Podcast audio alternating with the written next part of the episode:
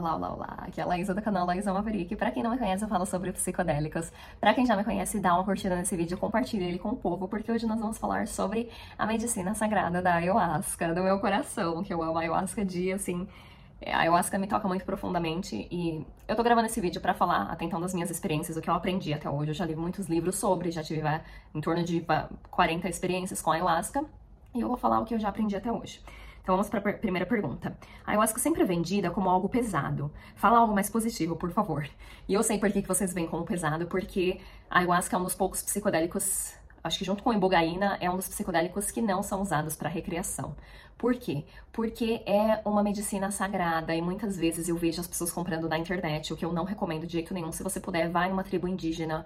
Tem várias igrejas na, no Brasil que trabalham com ayahuasca, que você pode ir atrás. E tem muita gente que fala que a ayahuasca ela vai atrás de você quando você tá pronto. Então a ayahuasca em si vai te procurar quando você estiver pronto. E obviamente você pode ter aquela intenção, mas quando o negócio é pra ver na sua vida, o negócio chega, né?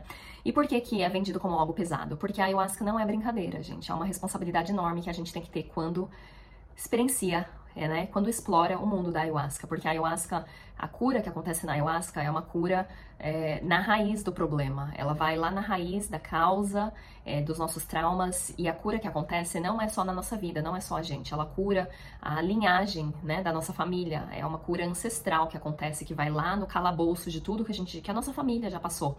Então tem uma cura na espécie que acontece com a ayahuasca. E na maior parte das vezes isso não é agradável para o corpo. Tem muita limpeza que acontece, muito vômito, algumas pessoas vão no banheiro, então tem uma limpeza enorme que as pessoas passam e por isso que, que eles vendem como pesado. O que, que é a ayahuasca? A ayahuasca é a união do mariri e da chacruna. O mariri é um cipó, né? E eles, eles meio que moem o cipó, bate nele assim para ele ficar meio que não esfarelado, mas ficar bem, bem fino assim para poder sair as harmalas que tem dentro da, da, do cipó. E a mistura da chacrona também, a chacrona é uma folha de uma planta, e quando misturadas, a gente, misturadas a união, né, do mariri e da chacrona, que gera esse, esse chá da ayahuasca. Como funciona o tratamento com essa medicina? Igual eu falei anteriormente, a, já tive experiência onde eu vomitei pela minha avó, pela minha mãe, então é coisa ali ancestral que a gente cura por isso que são, assim, peias bem fortes, é porque a cura é muito mais profunda, né, do que, não gosto de comparar, mas quando comparada aos outros psicodélicos, a ayahuasca vai muito mais lá no fundo, na nossa essência, e faz aquela limpeza no porão. Como acontece uma cura no nosso DNA, a ayahuasca vai lá dentro da gente, no nosso subconsciente, ela reescreve o DNA. Tudo que a gente já, já passou, que tá lá gravado no nosso DNA, coisas que, que, a, que a gente passou. Tem até uma história de um ratinho que ele, toda vez que ele bebia água, é, no laboratório dava um choque, né? Ele bebia água, dava um choque. E aquilo criou um, um trauma e ele sabia que. Então ele parou de beber água porque ele sabia que toda vez que ele bebia água ele, ele ia levar um choque. E aí depois o filhinho desse rato, que não sabia de nada, o filho e o neto, todos eles não bebiam água porque aquilo foi passado através do DNA, que é a epigenética, que é o Bruce Lipton que fala, que aquilo é passado pra gente através do nosso DNA. E o que que acontece com o filho do ratinho, o neto do ratinho, eles não tomaram água porque eles dentro deles já sabiam que se tomasse aquela água ia levar um choque. Então, a ayahuasca ela cura no nosso DNA, cura coisas dos nossos familiares, nossos antepassados, coisa que a gente está carregando há milênios. Então, uh, por isso que a cura é mais profunda e acontece na espécie. A ayahuasca não cura o indivíduo, ela cura a espécie inteira. Quantas vezes eu já tomei? Já tomei por volta de umas 40 vezes e não fica mais fácil, não fica mais fácil. Eu aprendo uma coisa aqui outra ali que pode ser que me ajude, por exemplo, eu sei que toda vez que eu tomo eu vomito.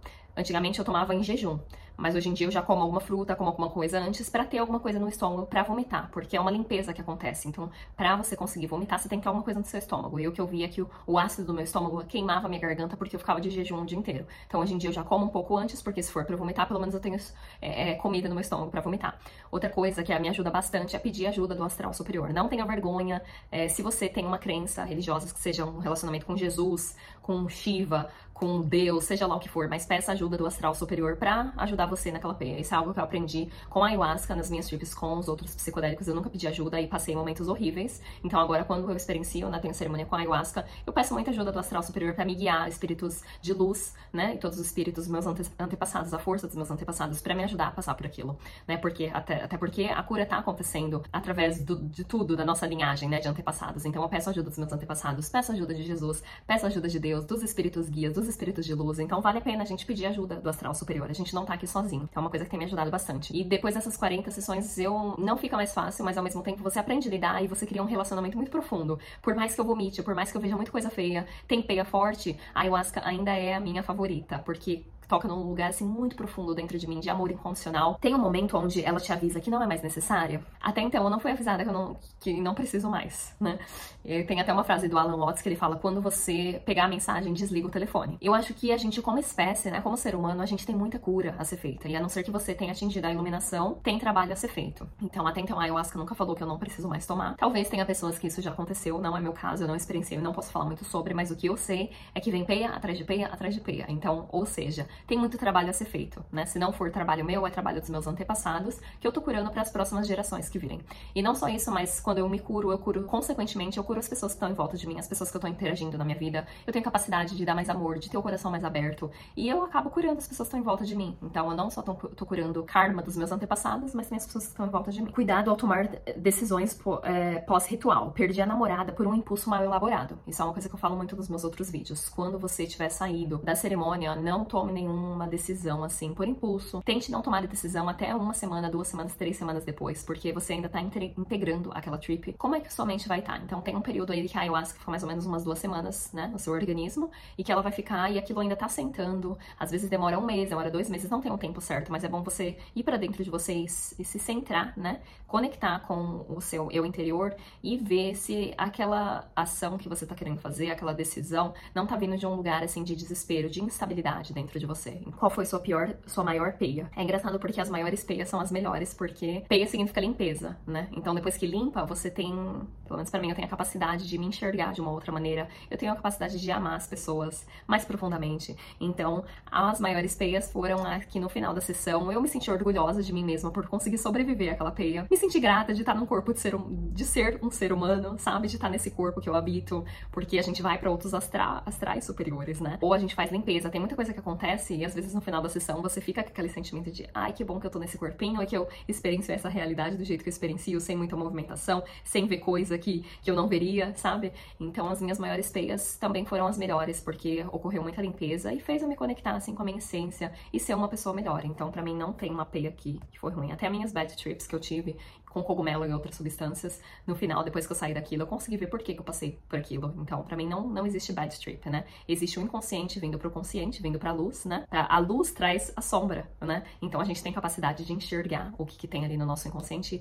E às vezes é muito difícil a gente trazer aquilo pra consciente, né? E se tornar consciente da nossa escuridão e da nossa sombra. Então, as peias nada mais são do que coisas que a gente tem que consertar, às vezes não só nossas, mas como ancestral que a gente tá carregando. Qual a sua opinião sobre o uso de ayahuasca para recreação? Eu não tenho a mínima ideia como é que vocês utilizam ayahuasca para fins recreativos. Eu, particularmente, não consigo nem levantar direito. A ayahuasca, ela toca bem profundamente, é bastante trabalho que tem que ser feito. Eu não não recomendo e também acho que é, na verdade, um desrespeito utilizar a ayahuasca para fins recreativos, porque é uma medicina da floresta, a gente tem que ter muito respeito, sabe? A ayahuasca, ela ajuda a gente tremendamente curando a nossa espécie como ser humano, que a gente sabe que, como espécie, a gente não tá fazendo um trabalho muito bom. E a ayahuasca tem aí esse papel de trazer pra gente, né, coisas que a gente pode mudar na nossa vida pra gente ser um ser humano melhor. Então, é, qual seria o intuito de usar essa, essa medicina como fim recreativo. Qual é a planta usada? Primeira vez que tomei, não passei da primeira dose porque o incômodo no estômago foi muito grande. Tem como diminuir isso? Já tentei também. Eu cheguei ao ponto de falar, talvez a ayahuasca não seja para mim, porque eu tenho muita dor no estômago, tenho muita vontade de vomitar. Algumas pessoas não sentem, mas eu acho que vale muito a pena. É aquele esforço que a gente tem que fazer para enfrentar a nossa escuridão, para passar por aquela cura. Então é uma coisa que para mim é irrelevante, né? Não que é irrelevante, obviamente eu me sinto desconfortável, eu me sinto super desconfortável. Geralmente durante a sessão inteira eu me sinto muito assim, vou vomitar, tem que ir no banheiro, sabe? Não tô me sentindo muito bem, tontura. Mas perto da cura é, e do amor incondicional que eu consigo acessar, porque a gente é amor, né? Não é como se a ayahuasca estivesse mostrando algo que a gente não tem dentro da gente. A ayahuasca mostra a nossa essência. O amor é a nossa natureza. É da onde a gente veio e é o que a gente devia estar experienciando o tempo inteiro. Mas por conta dos traumas e dos bloqueios que a gente tem no nosso corpo, é que a gente às vezes, ou nossos, traumas nossos ou de ancestrais, a gente não consegue experienciar essa realidade de um lugar de amor. E a ayahuasca conecta a gente com esse amor infinito. Então, para mim, não tem preço essa, esse acesso que a ayahuasca dá pra gente com a nossa própria essência. A ayahuasca mudou algo na sua alimentação? Vejo muitos parando de comer carne. Sim, logo que eu, uma das minhas primeiras peias foi muito forte, eu vi muito é, os animais mortos. Teve uma peia agora que eu vi uma galinha, que eu me senti muito mal. A ayahuasca já me mostrou ah, o sofrimento, né, que os animais passam, que a gente gosta de fechar os olhos, né? A gente não gosta de olhar esse lado, a gente gosta da carninha. É uma frase do brasileiro, né? Depois que eu vim aqui para os Estados Unidos, eu passei a comer menos carne. Eu acho que aqui a indústria da carne não é tão grande, principalmente da carne vermelha. Então, sim, eu me vejo comendo muito menos. Eu não compro carne vermelha, nem compro carne nenhuma quando eu vou no mercado. Mas se eu como em algum lugar fora, assim, restaurante, eu acabo comendo carne às vezes. Eu já vi já consegui. Uh... já vou começar a chorar. Eu já senti como se fosse vários animais na cerimônia de ayahuasca. Já senti como se fosse uma abelha, como se fosse um jaguar. E já me senti como se fosse uma vaca. E eu vi o sofrimento que esses animais passam só pra gente ter o gostinho ali, né? Da gente comer. A gente gosta de fechar os olhos, a gente não gosta de olhar o nosso inconsciente. Imagina que eu, que eu pare de comer carne, eu não consigo parar de comer carne. É um hábito que a gente tem de comer carne. E eu acredito muito que no futuro, daqui 10, 20 anos, quando a gente conseguir fazer ou carne artificial ou descobrir, né, que tem muitos outros alimentos que providenciam a proteína, a gente não precisa comer animais, eu acho que a gente vai enxergar a alimentação de animais do mesmo jeito que a gente enxerga canibalismo hoje em dia. Imagina que vai comer outra pessoa. No futuro vai ser imagina que vai comer um animal. Mas a gente ainda tá longe de chegar nisso e é um, um, grande hábito. É um mito, na verdade, que a gente precisa da quantidade de proteína que a gente ingere. Na verdade, a gente não precisa de tudo isso, né? E também se a gente precisa para quê? Para ter músculo? Não, né? A gente não tá no meio da, da floresta aí caçando animal para sobreviver. A gente tá num mundo onde a gente tem uma vida mais sedentária e a gente não precisa de toda aquela proteína que todo mundo fala. Então, isso é de cada um, né? Eu acho que cada um. Eu não julgo quem come carne, até porque eu como às vezes, mas a ayahuasca com certeza já me mostrou isso. A sensação da primeira vez. Ai, ah, a minha primeira vez foi maravilhosa. Eu sei, meu animal de poder é é a cobra, né? E a ayahuasca também tem muita cobra. Eu lembro que quando eu fiz no Brasil com a minha tia, ela falava: ah, as cobras, assim que eu, que eu bebo chá, as cobras já vêm tudo aqui pra dentro. Tem muita experiência com a cobra, a ayahuasca. E na minha primeira experiência, eu senti como se a cobra estivesse indo assim em volta do meu corpo e parecia que tinha mil pessoas me abraçando. E aquela cobra, ela me abraçava também e ela me ajudava a me curar. Foi como se fosse um manto, assim, sabe? Eu lembrei até do manto da Virgem Maria. Foi o jeito que eu me sentia a minha primeira vez que eu tomei ayahuasca. Foi uma experiência, assim, maravilhosa. Nada, nada, nada, nada que eu já experienciei minha vida pode se comparar com aquele momento. Muito amor, sabe? É como se cada pedacinho do meu corpo estivesse sendo beijado, abraçado, acolhido. É como se tivesse um manto, assim, de uma mãe é um abraço de alguém muito querido, sabe? É como se fosse um abraço de várias crianças e de vários cachorrinhos, sabe? Umas lambidinhas de um cachorrinho. Eu não tenho nem como explicar, mas a ayahuasca, a minha primeira vez, assim, foi. Eu vi Jesus, né? Eu vi o menino Jesus, que eu não sou muito ligada a Jesus, mas eu vi Jesus na minha cerimônia de ayahuasca e é um, é um merecimento que a gente tem que ter pra ter acesso, né? À consciência de Jesus. Apesar de não ser cristã, como eu fui, fui criada na igreja católica, mas eu não sou muito assim com religião, mas ter acesso à consciência de Jesus, à pureza do coração de Jesus, foi algo assim inesquecível possível. E foi bem na minha primeira sessão com a ayahuasca e foi assim. Eu não tenho palavras para descrever. O Terence McKenna fala: a experiência começa quando as palavras terminam. E as, as palavras elas, elas falham muito para explicar a experiência psicodélica. A ayahuasca realmente abre a glândula pineal? Então, teve. Sim, eu, eu acredito muito na glândula pineal que a gente tem, né? Pra quem não sabe, é, é o terceiro olho que a gente tem aqui.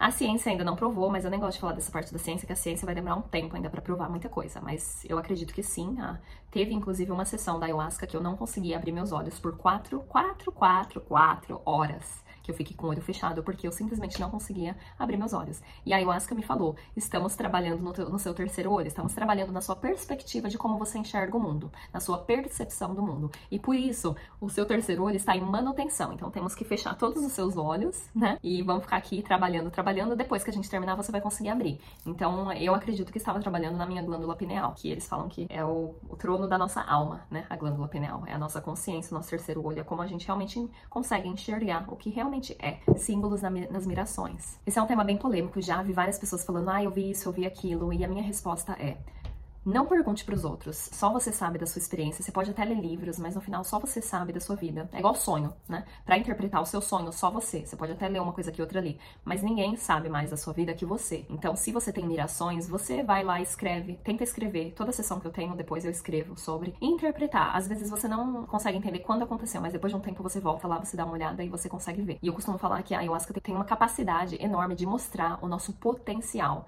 Eu já me vi como a Laísa linda maravilhosa, mas para chegar naquilo, eu teria que fazer várias, teria que mudar vários hábitos na minha vida, teria que trabalhar duro para chegar naquele meu eu futuro. Então a ayahuasca tem sim o poder de mostrar pra gente o nosso potencial. Se a gente vai trabalhar para chegar lá, já é outra história. E a ayahuasca também, eu já ouvi várias histórias de pessoas que falaram: "Ah, eu enxerguei que meu irmão morreu, eu enxerguei que meu filho morreu". Então a ayahuasca ela ela mostra o que você precisa. Às vezes ela mostra quando você é muito apegado ao seu filho, a ayahuasca vai talvez te mostrar o que, que vai acontecer se você ficar com aquele apego, né? Porque apego não é bom. Então a ayahuasca às vezes ela tem um, é uma certa é, transparência para te mostrar essas coisas que têm que ser trabalhadas. Não necessariamente que, que é premonição, coisas que você vai ver.